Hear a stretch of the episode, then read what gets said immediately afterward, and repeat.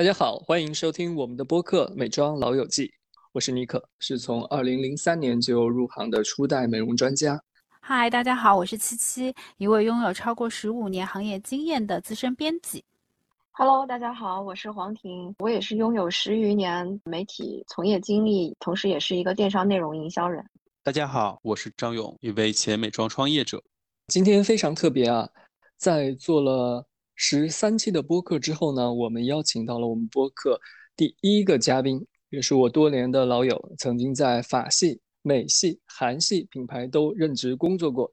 现在呢，他在一个小众的西班牙品牌做品牌总监，他就是我们的小峰峰。小峰峰你好呀，你再自我补充一下介绍呗。Hello，大家好，非常荣幸参加这一次的录制。作为第一个嘉宾，我也非常的开心。先自我介绍一下吧，圈子里大家因为看我的微信名，所以都叫我小峰峰。我其实正式的进入到美容圈，大概是在二零一四年的年底，分别在雅诗兰黛集团和欧莱雅集团工作过大概三年的时间。后续我又到了联合利华集团，接触了一个韩系的品牌，体验了一下在大快消的模式下的护肤品的运作。其实和不同的公司的文化都有接触跟碰撞。那目前我是在负责西班牙的一个小众品牌，它叫 Sabai。可能现在在市面上了解的人跟知道的人并不是特别的多，但这也是我们这一次聊天的话题，可以跟大家分享很多小众品牌的一些故事，还有关于 Sabai 品牌的一些故事。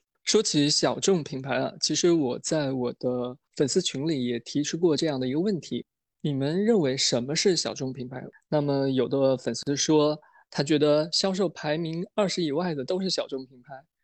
有的说，可能是那种核心技术比较强的，就是小众品牌；有的人说，用的人越少的就是小众品牌。那么我也想问一下各位，在你们的眼中，什么样的品牌才是小众品牌？我觉得小众品牌它这个概念其实蛮宽泛的。我简单说吧，首先第一个，它如果是有大集团背景的，就比如说 Lauder 集团或者是欧莱雅集团，那如果你要觉得它是个小众品牌，那它就一定是后面并购进来的这些牌子。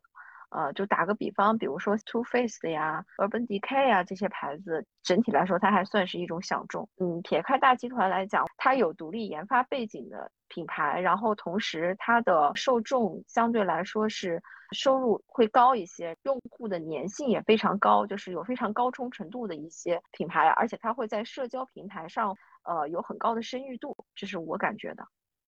我觉得我们今天讨论的小众品牌呢，其实有一个潜在的条件，就是高档的小众品牌。因为要不的话，就比如像我们随便创一个品牌，然后我们销售额也是很一般，也可以成为小众品牌，这个就太宽泛了。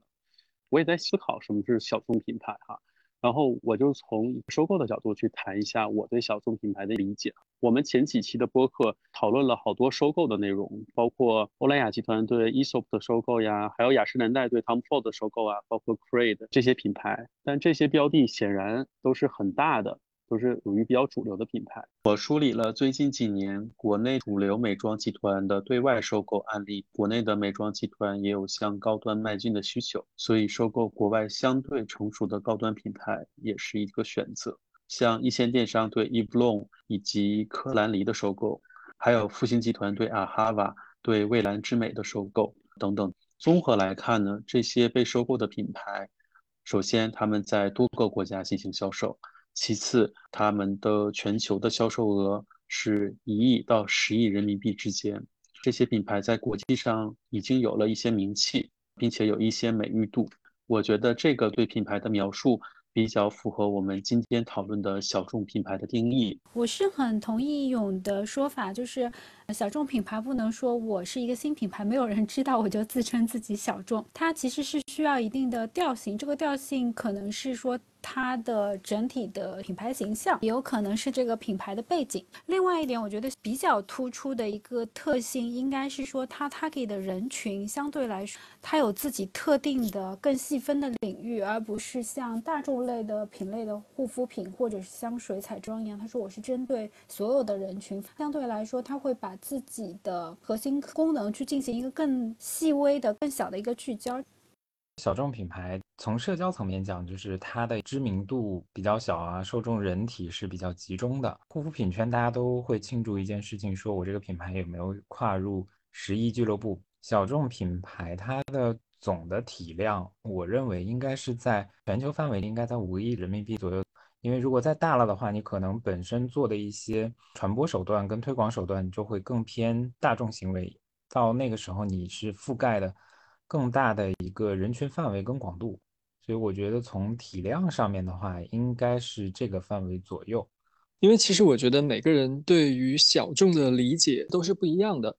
总结来说呢，我觉得小众它不是随处可见的，不是到处都有的，相对呢有一定稀缺性。当你们想到小众品牌的时候，你们想到的是哪一个类型的品牌？它的特色觉得是什么？我脑子里最开始出现的是 The Ginza。就虽然它现在在国内大家知名度啊各方面已经很高了，而且它又是在资生堂下面，就高端贵妇的这种感觉。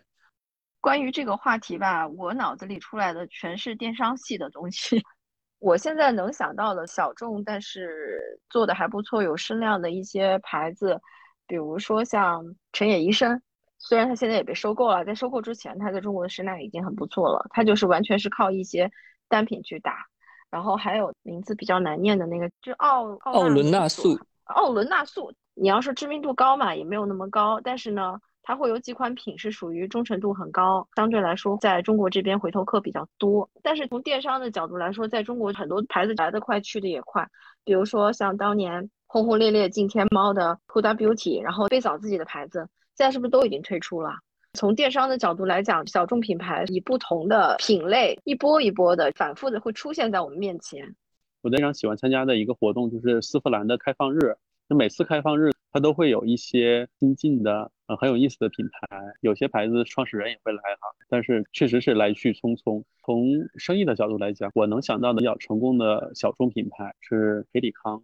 难得的内外兼修的美妆品牌，它在美妆圈里边的知名度还是挺高的。好的，我来了，我大感吃惊，勇居然没有提到任何一个他喜爱的泰国品牌，因为我是觉得泰国是有还蛮多品牌应该可以列入。品质不错的小众品，然后我自己比较喜欢的小众品，其中一个是一个美国的品牌，然后哎，英文应该怎么读？但是中文在网络上被叫为马林狗子。然后它的身体和呃，比如唇部护理的单品，就都是我非常喜欢的，非常的清新。然后另外，感觉我现在用下来比较喜欢的小众单品还是偏身体护理类的，就是护肤上，我可能已经结束了在小众 品类上的探索。普通的护肤的小众品牌已经有点难打动我了。嗯，曾经我认为比较好的小众品牌啊是费洛嘉，它是一个药妆品牌，然后进入中国之后。由一款面膜爆红而带红了整个品牌，结果它被高露洁收购以后，再碰上了些运营方面的可能的问题吧，现在就有一种声量完全下去了救不回来的感觉。我觉得这个可以以后再提，但是它是我印象深刻的小众品牌。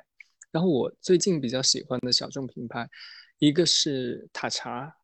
另外一个瑞典品牌不算很红啊，我一直用它的润唇膏，这个牌子我也不会读，叫 L 冒号 A。B R U K E T，北欧啊一些品牌我真的是不会读的，所以大家原谅一下。因为我现在品牌比较核心的一些渠道可能是线上，然后我就跟大家分享一下我这边在小红书、抖音上面卖的还不错的小众品牌，跟你们说的都不太一样。抖音上面我不知道你们有没有听过，有一个品牌叫做瑞妍，我知道我知道，还有一个叫小野拓司，抖音上面也卖的非常的疯狂。那有一个，其实你们应该之前一直会接触到，就是那个奥克斯丁巴德，这个也是最近大家讨论比较多。还有瑞博西 Three Lab，我最近还有接触一个瑞士品牌叫 Nuance 啊，还有一些小众品牌，包括比如说 One One One Skin，这些是我日常在工作中会看到，而且就是会拿来跟我去比较的一些品牌。那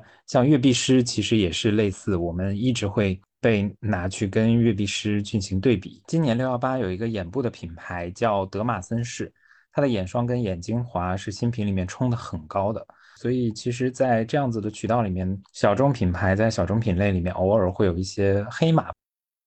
为什么小众品牌会成为消费端和品牌端一个热点？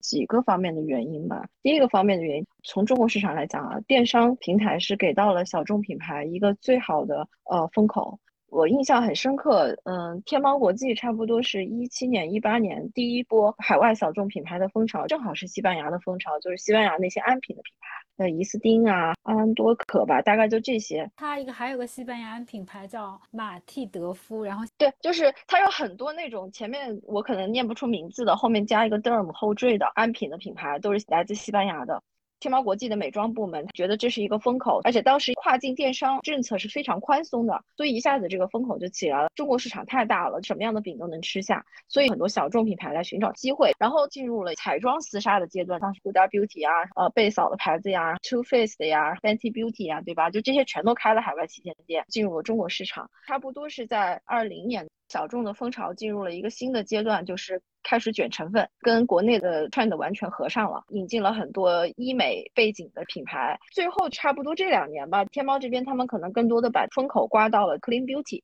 这一块呢，目前来讲是比较热门的一个品类。小众品牌它在某一个领域必须得有一个能打的地方，它才能有一定的体量。它确实也得跟当时的潮流风口契合上，比如像刚才我们说了安瓶，当时是把这个品类都做起来了。我们回头也可以继续深入聊一下，为什么这个领域突然间又没了？大家对安瓶的热情，为什么它去的也是这么快？这个风退下去以后，依靠这个品类生存的这些品牌，对他们的生存状态的打击也是蛮大的。还有刚才提到的费洛嘉，其实我也觉得费洛嘉吃到了成分党的红利。具体来说，他吃到的是成分党从大众品牌向高端品牌过渡这个红利，所以它也起来的非常快。当然，菲洛嘉的研发背景以及原料商背景，这些都是品牌的很大的资产。我并不是说菲洛嘉只是踩风口，它还是有很大的背景实力的。因为我也在粉丝群里面和粉丝讨论，我们其实更关注的是小众品牌的研发和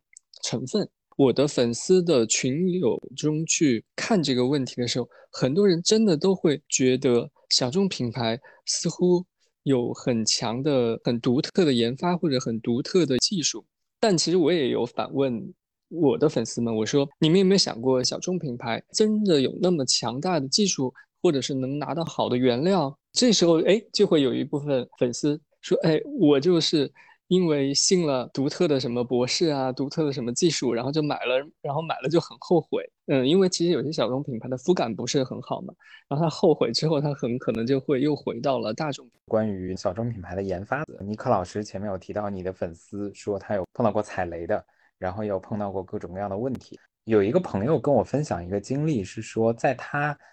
眼里的真正的小众品牌，它有一个条件叫做这个品牌。最起码是在国外，它其实是有开店的。这样子的话，它其实是承接了当地普通消费者的考验的。它其实是非常容易规避掉很多前面提到的一些质地问题、客诉的一些问题，因为它的渠道并没有我们想象的那么小。就我觉得这个也许是可以作为大家辨别小众品牌的一个方式。确实有一些品牌在国内比较知名，我也知道它在国外，它其实没有开太多的专柜，它开的一些专门店其实就是形象工程。我想说几个小众品牌在中国本土化电商端的例子。首先就讲，刚才我名字都没念对的，讲中文，奥伦纳素。记得他二零年的时候，他就是把整个的新增的产能的百分之八十全部供给了天猫国际，它的整个供应链是完全从中国市场需求来出发了。所以它能够做到那么快的把它的量给做上去，我觉得这也是一个很重要的原因。还有个牌子，我不知道大家知不知道，叫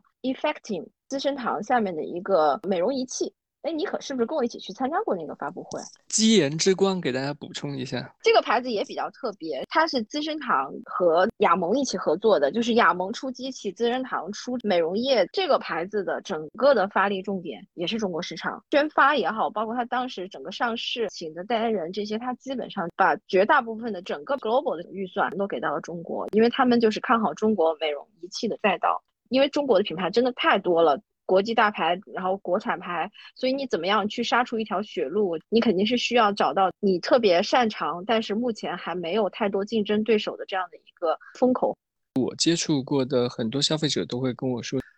很多小众品牌，特别是欧洲、美国的小众品牌，他们的包装审美，甚至是它的包装材质，大家拿到手之后，有时候有点接受不了。就比如，要不它的瓶子是公模，要么它的纸盒子呢比较容易烂，再加上单价贵的时候，就会有一种这个是别人用过的吗？这个是假的吗？这个为什么没有塑封？会有很多这样的困惑啊。这个我要补充一下，好，因为欧洲一些地区的环保要求。它的产品外包装是不能塑封的，它纸就是纸，它不能把纸跟塑料放在一起。如果你要添加了这个塑料的塑封膜，它要不然就是直接出口，要不然就是这个塑封的动作不能在欧洲境内完成，因为对他们来说这是违反了环保标准。所以这个就是为什么大家经常会拿到一些欧洲的品牌，觉得这个盒子怎么稀烂。现在其实很多大的公司是这样解决的：欧洲生产的产品集装箱过来了之后，在国内重新塑封，贴上国内的批次号，用这样子的方式来解决。而且还有欧洲，他们有一些环保纸张的要求、环保染料的要求，它进入到水体了之后，它的降解程度啊什么的，就这样子的纸质跟颜料啊这些的，其实跟我们日常。拿到的一些国产品牌的纸质，它的差别是很大的，所以这个就是欧洲当地的一个法律法规的一些习惯，所以其实这个很难避免。然后从设计上面来说，就是，嗯，我觉得欧洲的一些小众品牌，它确实可能也会使用到公模或者是这样子的产品，尤其前面提到像西班牙的安瓶，那基本上全部都是公模。公模就是由一个怎么说呢？瓶器的生产厂家，大家生产的这个瓶器，就是外包装的盒子也好啊，或者是一个玻璃瓶也好呀，它都是统一的。可能它会有微微的不一样的调整。这个瓶器会给到不同的品牌进行使用。那比如说，同样是一个安瓶，它可能这个厂商生产了一批。那这一批的安瓶可能会提供给不同的品牌来进行使用。那你拿到的时候，区别就是它最终实际印刷的商标啊，这些其实是不一样的。那很多的面霜啊、罐体呀，这些其实都是大家共用的。对，所以这个叫公模。比较好一点的品牌，它会去开一个东西叫做私模，就是这个瓶器就是我的独家专利，只有我自己来专门使用的。这个就是公模跟私模的区别。前面提到大家对于小众品牌的设计感啊感受上面，其实我之前有想过，欧洲人的审美的状态和他们见到的东西，可能让他们现在对极简主义有一个比较宽泛的一个接受度，所以他觉得简单极简的线条可能会承载更多的优雅，简约并不简单的一个产品。欧洲挺大的，每个地区设计是不一样的，你看法系的花样会多一点。然后你到了北欧那边一点，为什么家居有那个所谓北欧风？它真的是素淡很多。看意大利啊，或者说是西班牙这边，我观察来说啊，走两种风，一种是那种类似于王室教堂这种巴洛克式的那种设计，要么呢，它就会走极简单的，在我们看来可能设计感很一般的一种设计。说起来呢，现在啊，国内流行在销售上大单品的策略。我想问一下大家，对于各个护肤品品牌，你们现在能记住的是大单品吗？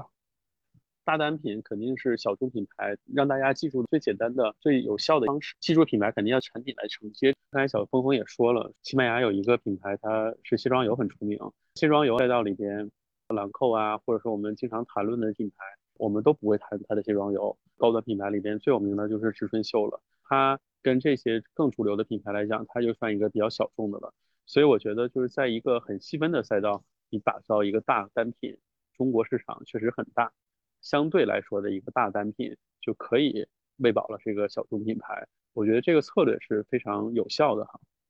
小峰也说了，也许这个品牌在眼部精华有一个突破，或者是刚才七七举的例子，某个品牌在唇部护理上。有一个独特的东西，我觉得这都是很好的策略。我觉得小众品牌它其实最核心的还是说找到跟这个市场上消费者最需求的一个非常针对性的点，去打开这个切口。其实说回来，它还是一个以爆品逻辑为先入手的角度。不管是我现在做的品牌，还是以前做的品牌，我们会不断的在市场上进行测试，看消费者对于哪一个产品的需求是最明显的，感受是最强的，那我们就来主推这一个产品。其实大逻辑还是去蚕食大集团、大品牌没有办法覆盖到的一些细分人群。作为一个美容专家呢，我在我的工作中也经常被投放。其实我也想知道，现在的小众品牌会选择哪些社交平台进行一些重点的投放呢？这点呢，我也想听听大家的想法。当然，最重要的是小红书作为品牌来和我们探讨一下。各个小众品牌，大家首先会去投放的是小红书。因为小红书还是一个非常美垂类的一个平台，而且当初小红书就有很多小众品牌，就是从它这儿发家的，大家认识它，所以小红书算是大家会去投的第一个平台。那第二个可能会去考虑的是抖音，因为抖音它有自己比较完整的一个闭环链路，所以可以通过一些投放的策略跟手段，然后完成品牌的一个基础的积累。还有一些达播的合作，所以基本上目前集中在这两个。小峰峰，你能给我们解释一下什么叫达播吗？大家日常在不管是在小红书还是抖音上面，都会看到有一些做内容的达人，他们自己也会开直播间，所以就叫做达人的直播达播。那我理解的话，抖音肯定是以短视频为主嘛。小红书，我不知道您那边是图文为主还是短视频为主？短视频和图文两种内容形式，在转化率上和触及人群上面有没有什么区别？是这样子的，不管是红书还是抖音，其实都有视频内容跟图文内容。那抖音的图文内容是大家看到的像翻页类型的，一页一页去翻的。然后红书现在也是从单独的图文内容变成了视频内容，也都有。嗯，我们现在看下来，其实从内容上面来讲的话，图文跟视频的效率并没有明显的差异。为什么呢？因为好的图文内容，它对消费者的注意力和种草的能力其实也是非常高的，基本上没有太大的差别。从投放的上面来看的话，我们为了保证各种类型的内容都有，所以图片啊、视频啊这样子的内容可能会保证四比六或者是。五五开的一个形式，那可能它的效果会略有差别吧。哎，我比较好奇，就是你们在一波投放以后，在复盘的时候是怎么去判断、监测它这个从投放到购买端的这样的一个转化链路呢？感觉开始 挖我的 挖我的工作流程了。我先说一下抖音好了，抖音其实非常简单的，你一条视频投出来。后台有多少的数据？你挂的这个链接有多少的销量？它的播放量、转化量啊什么的都是非常直接可以看到它的数据的。那这个数据的好与坏，其实平台又给到的一个建议跟标准，达到多少 CPM 是好，然后达到多少曝光是差，合作的这个达人的平均的视频播放可以达到多少？你有没有超过这个平均数？这个在后台里面一看就可以看出来。所以抖音相对来说是一个。比较清晰的投放数据跟链路，基本上抖音还是比较简单。红书这边是这样子的，红书当你在内容合作投放了之后的话，我们可能会去看一下本身它的自然的互动情况。发布几个小时之后，发布全天之后，发布四十八小时之后，会看一下它的一个自然流量的一个数据情况，然后粉丝的一个互动情况、评论情况。那这些数据看完了之后。可能红书基于它现在平台的规则，你需要给它投一部分的商业流量，看商业流量跟自然流量是不是可以同时跑起来，然后这个就要去 track 它的互动啊、转化呀、CPM 呀、曝光啊这些进行去看。红书之前它里面还有一个数据叫做回搜率，就是当我看了这篇文章了之后，有多少人会去搜索，然后回搜率这个数据是红书他们给到的。简单来说，回搜率。回收的数据越高，你的内容的质量越高，种草力越强。红书在今年下半年应该会把这个回收的这个数据替代掉，用他们一个新的产品叫做种草值来替代，就是也是一个个维度去观察这篇内容的投放效果。那除此之外，还有一个东西叫做小红星，是红书跟淘宝合作的。简单来说，就是可以把我们投放的一些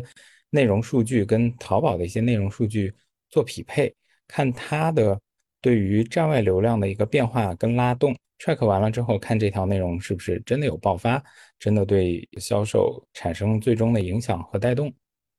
绝大部分的小众品牌肯定都会面临要把钱花在刀刃上。那你们在投放的时候，整个筛选机制大概是什么样？小众品牌在投放的时候有一个核心的点，我的投放是不是真的可以拉到我想要的销售或者是曝光效果？我们的选人逻辑是非常复杂的，也非常的精细化操作。首先，第一个我们要确定我们这个投放的目的跟目标。到底是什么？就像前面说的，我到底是为了给天猫引流，还是我在平台端口完成自闭环动作？那在这样子的情况下，我的平台选择就会产生区分了。这是一个。第二个，小红书平台里面，我们现在不一定会选特别 top 的一些账号进行合作，因为小红书它是一个内容端口，它的核心还是你的内容够爆，可能才会影响更多的消费人群。所以在小红书里面，人群的选择、账号的选择，可能是比本身这个是不是大博主更重要。所以我觉得这个也是另外的一个差异。所以我理解，其实就是像小红书，你们去在选择账号的时候，更多的会看它这个账号的属性，它有点类似于它就是小众发掘机这样的一个呃账号，它的粉丝的粘性会跟你们更匹配，而不是它本身的数据是不是够高，是这个逻辑对吧？是的，是的，明白明白。因为有一些人，虽然比如说他粉丝量很大，你可以打到更多的曝光，但是他的人群是泛人群，所以对于小众品牌来说，投了之后，你可能就是听个响，大家知道了，但是这些人对你品牌本身并不一定感兴趣，甚至很多小众品牌去找一些大的博主合作了以后，发现可能并没有小的博主个效果好，并不是说它不够垂直，是因为他的粉丝太复杂。所以人群上面的差异造成了最终投放的效果会产生极大的差别。像微博以及淘宝内部的逛逛啊，会有投放吗？微博的话，现在基本上我们是不会投放的。微博的场域就更宽泛了，它的集中性啊，然后它的曝光度啊，它的互动度啊，其实更差。甚至是说，微博的场域里面，很多真的去讨论小众品牌或者护肤的人就更少，它不够垂。所以目前微博大家都不是特别的考虑，有一种情况可能会去考虑微博啊，就是这个人或者这个账号属性，它有非常强的带货或者是私域属性。那如果是这样子的情况下，也许会跟这样的人合作。然后在逛逛里面呢，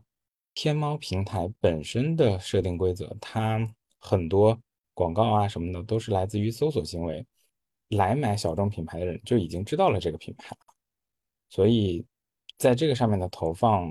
意义并不是特别大，本身也是平台的搜索策略跟用户习惯决定的。那我们会把一些其他的平台的内容搬运到官网上面，在这个上面实际去投放啊，会比较少。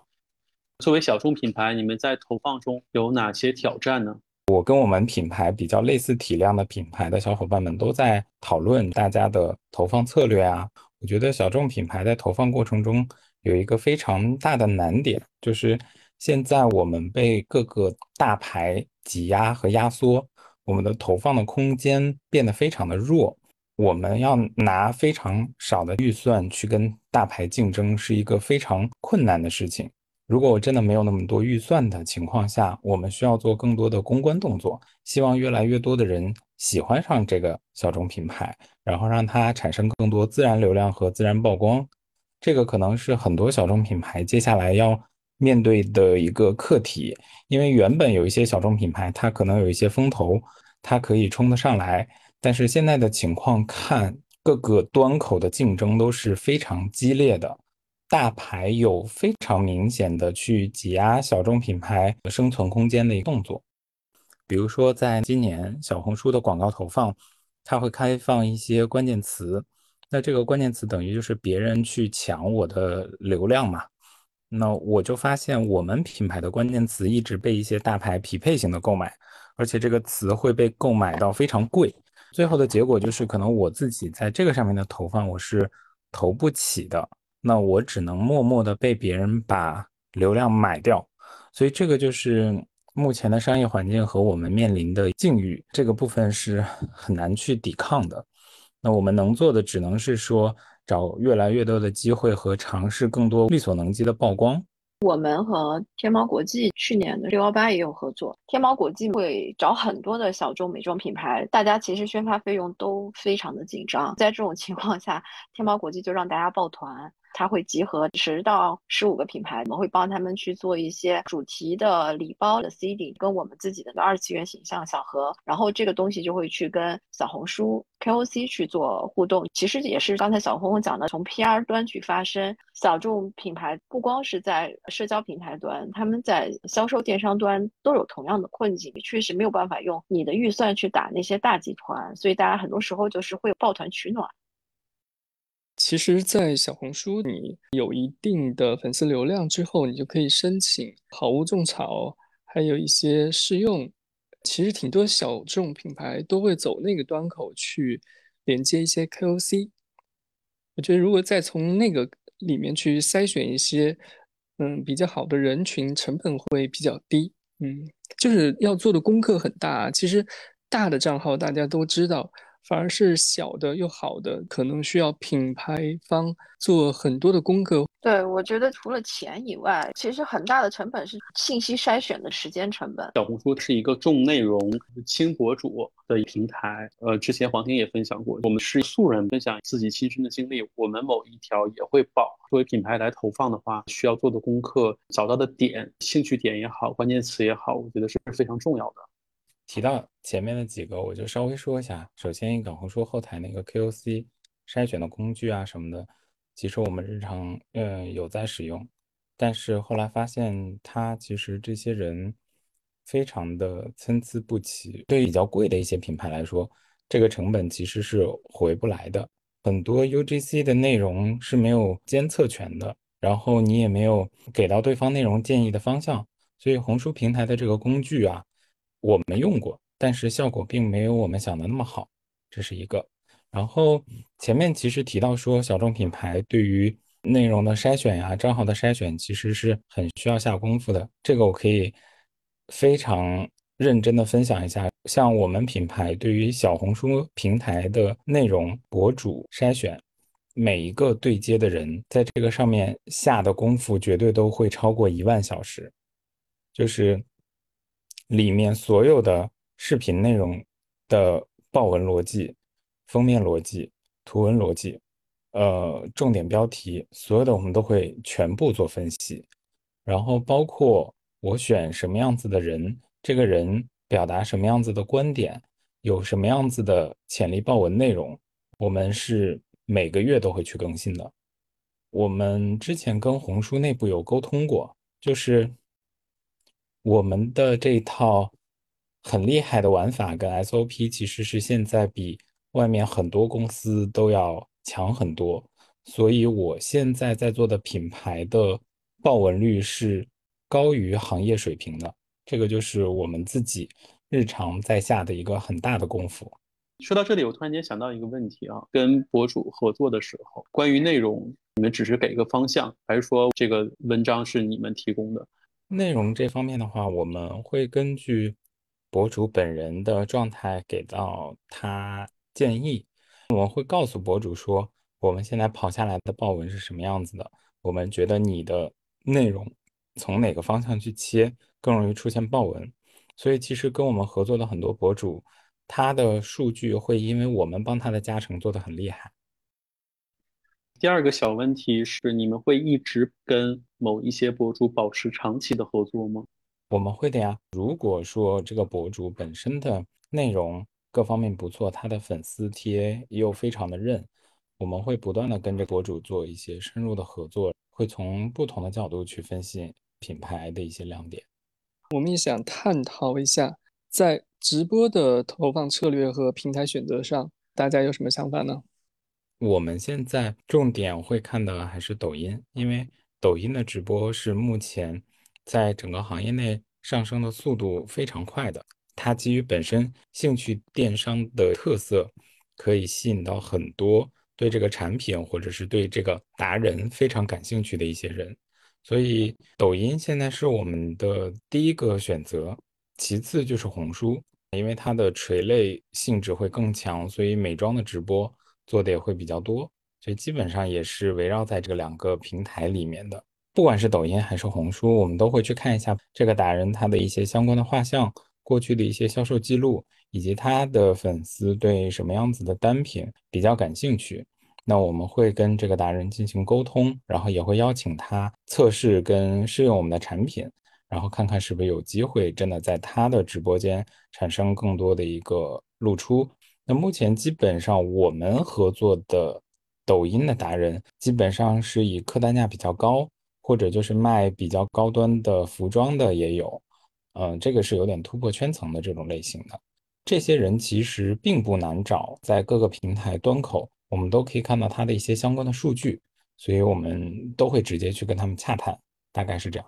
我听完小峰峰跟我们之前直播那期的观察还是有很大不一样。小峰峰今天给我们展示了抖音它的高消费人群也是有很大的基础的。是的，因为大家也知道，中国人还是比较多的，高端的中产啊，或者是家庭主妇，没有时间逛街，或者是晚上下班娱乐的过程中就看到这样子的一个消费场域，所以他经常是通过看抖音来完成他的消费的。在抖音上面，高端用户也是越来越多，而且现在大牌进驻的也越来越多。抖音淘系最大的区别就是上抖音的人他不是为了买东西来的，就是刚才小红枫说的兴趣电商嘛，就是我不是带着买东西的任务来，所以在这个里面再去筛选高净值，其实你能够获取的可能性会更大。但是我会比较惊讶的就是说，从一个小众高端品牌来讲，你们会觉得抖音比小红书的直播更有价值，是不是说小红书的直播过于的依靠头部？他们的腰部会产生有效的购买链吗？小红书的直播大的 GMV 其实都是几个头部产生的。红书因为它本身的人群量跟抖音是没有办法比的，所以它的日常的直播最终产出的 GMV 并没有抖音那么多。这个差别其实还是蛮大的。再加上红书场域里面的人对护肤品、小众品非常的挑剔，它的要求会更严格，种草的难度会更高。所以结果就是，红书你可能会花很大的精力、金钱做了之后，忽然发现它的产出根本比不上抖音的，可能是中小级的一个 KOL。对，所以这个就是嗯非常明显的一个平台差异。我觉得两个平台各自其实他们也知道现在的一个现状。我就举一个例子吧，就是在。红书里面有一些头部卖到几千万，然后有一些单品卖到了一百万一场啊，这样子的一个效果。但是能卖到一百万一场效果的这些头部，你前期可能在他身上花的钱也要四五十万，因为他是头部，他有形象，你要投流，然后要做内容。那我也可以分享一下，在抖音里面，其实有一些甚至你们没有听过的一些达人，那他只是做了一篇爆款的内容，然后呢，有一些。一两万粉丝，那他就用这样子的一个形式、兴趣的角度去开他的电商直播，这样子的人一个月可能也能卖一百万。这个就是平台属性决定了现在 他非常实打实的一个 GMV 的差异。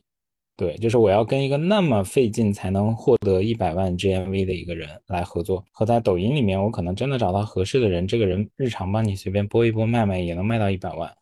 那这个是现在小众品牌，我相信各家都发现的一个事实。小峰峰，你一直没有提淘宝内部的直播，你们在这方面有没有投放呢？淘内的直播，我们虽然也有在尝试努力合作，但是我们发现淘内的直播，一个是它整体的业绩量其实都在下滑，但是淘内的直播的要求却是各个平台中要求最高的，他们要求佣金。然后要求坑位费，然后他们又需要非常好的机制，然后又需要很大的大牌，就是前面提到平台本身的属性，才可以拉动他们的 GMV。所以其实淘内的呃直播场域的销售对小众品牌其实并不是特别的友好。我们在淘内可能下了很大的功夫，但实际的产出也不是特别多。我想问一下小峰峰，这个观察是基于啊，你们自己品牌，还是说很多小众高端品牌对淘内的直播都是有类似的感受？我觉得是很多小众品牌大家交流出来的一个结果。大家都会说，我可能会去想上一个淘内的主播啊什么的，人家可能都看不上，然后人家的要求的一个机制又特别的深，我也配合不了。淘内的头部的一些主播，他的要求也非常的严格，他现在整个的产量也在下降。就变成了我花了一大部分的精力在这个上面，最后整体的产出都很差。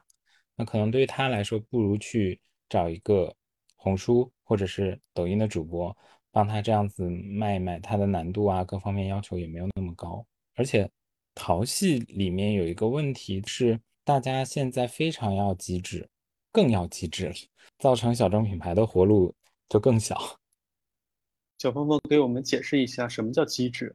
就是。大家日常在买东西的时候，就会看到买多少送多少啊，比如说买十送十啊，买五送五啊，这样子，在不同的时间段就会有不同的机制。那这个机制其实就决定了一部分的销量吧。但其实现在很多淘内的主播对机制的要求是非常严格的，所以可能对小众品牌来说，这件事情并不是非常的合理可行。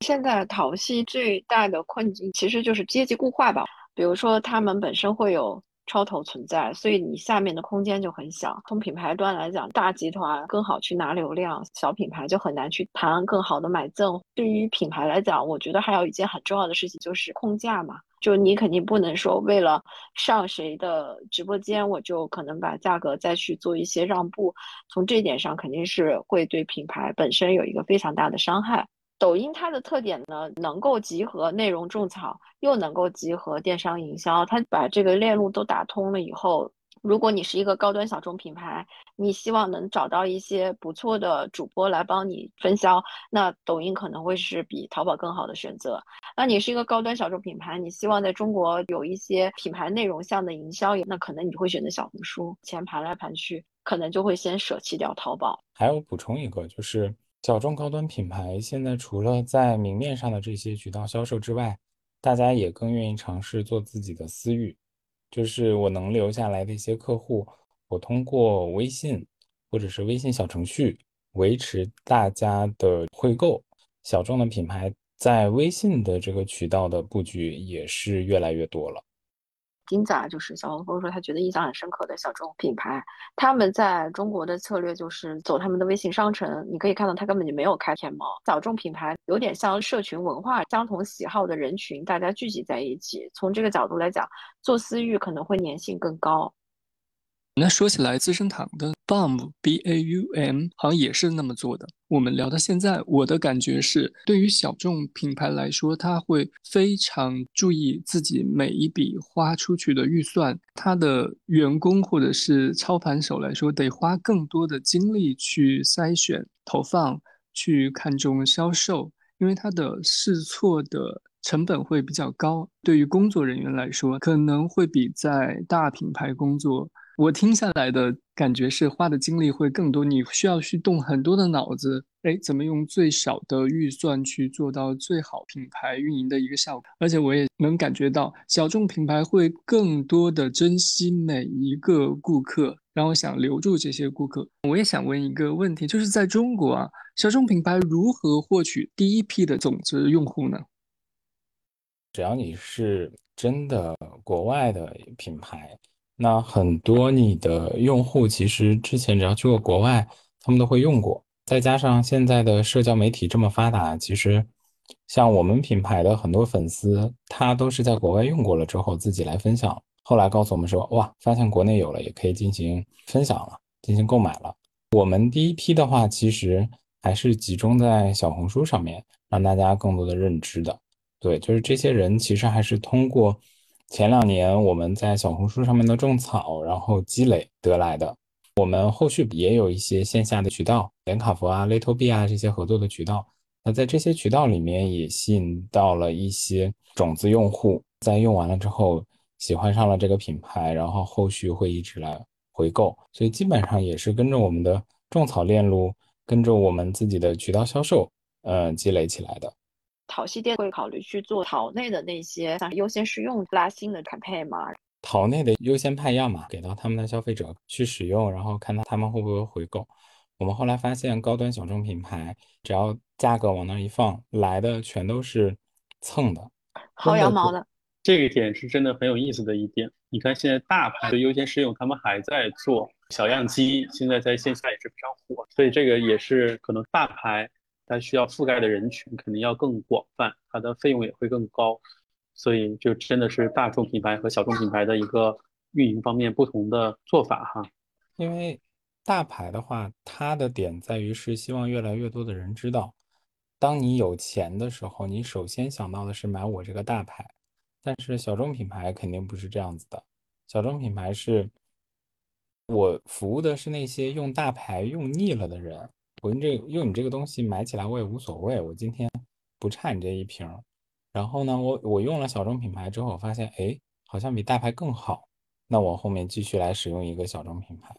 这个是小众品牌的思考的链路。那对于很多普通的消费者来说，我为什么要买大牌？是因为我要成为一个也拥有这个品牌的人，所以我要去试，我要去看我是不是值得去拥有它，我拿到它是不是有我这个层面的一个社交属性跟社交价值。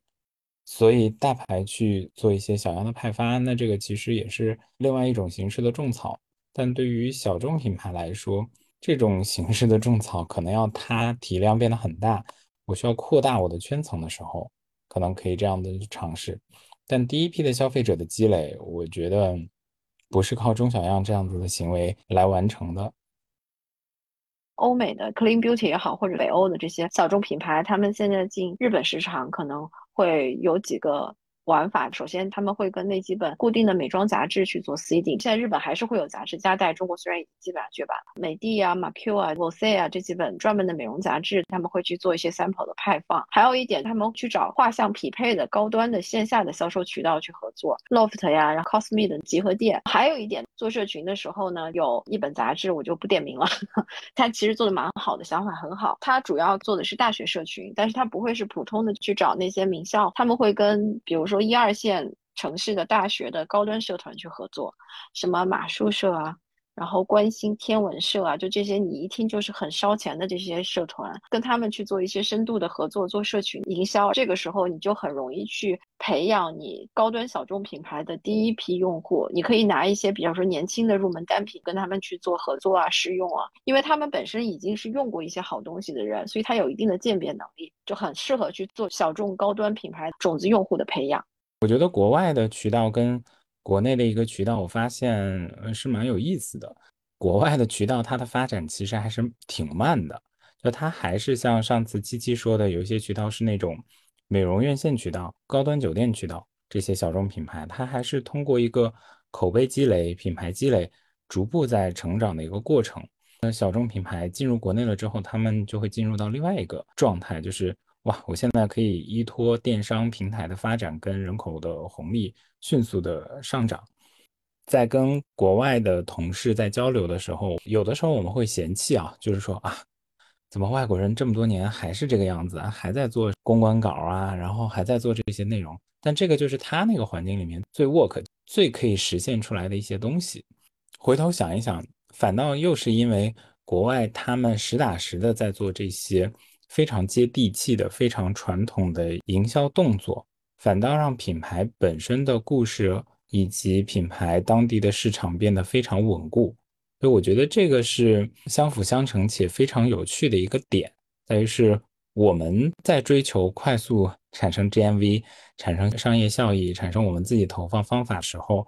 反倒是因为国外他们的稳扎稳打跟循序渐进获得了一些红利，这个我觉得是可能做 marketing 的人大家需要去反思和去守住的一个点。我们自己可能真的要去把一些好的品牌的东西传达出去，并不能因为说我们现在在这样子的电商环境里面就疯狂的去做很多快消化的一些东西，这样子可能才是真的守住一个。小众品牌的核心的方式，其实你说的这一点，我们之前的播客里面也有讨论过。不论是小品牌还是大品牌，在中国的电商环境中，有很多品牌已经不做 branding 的事情了。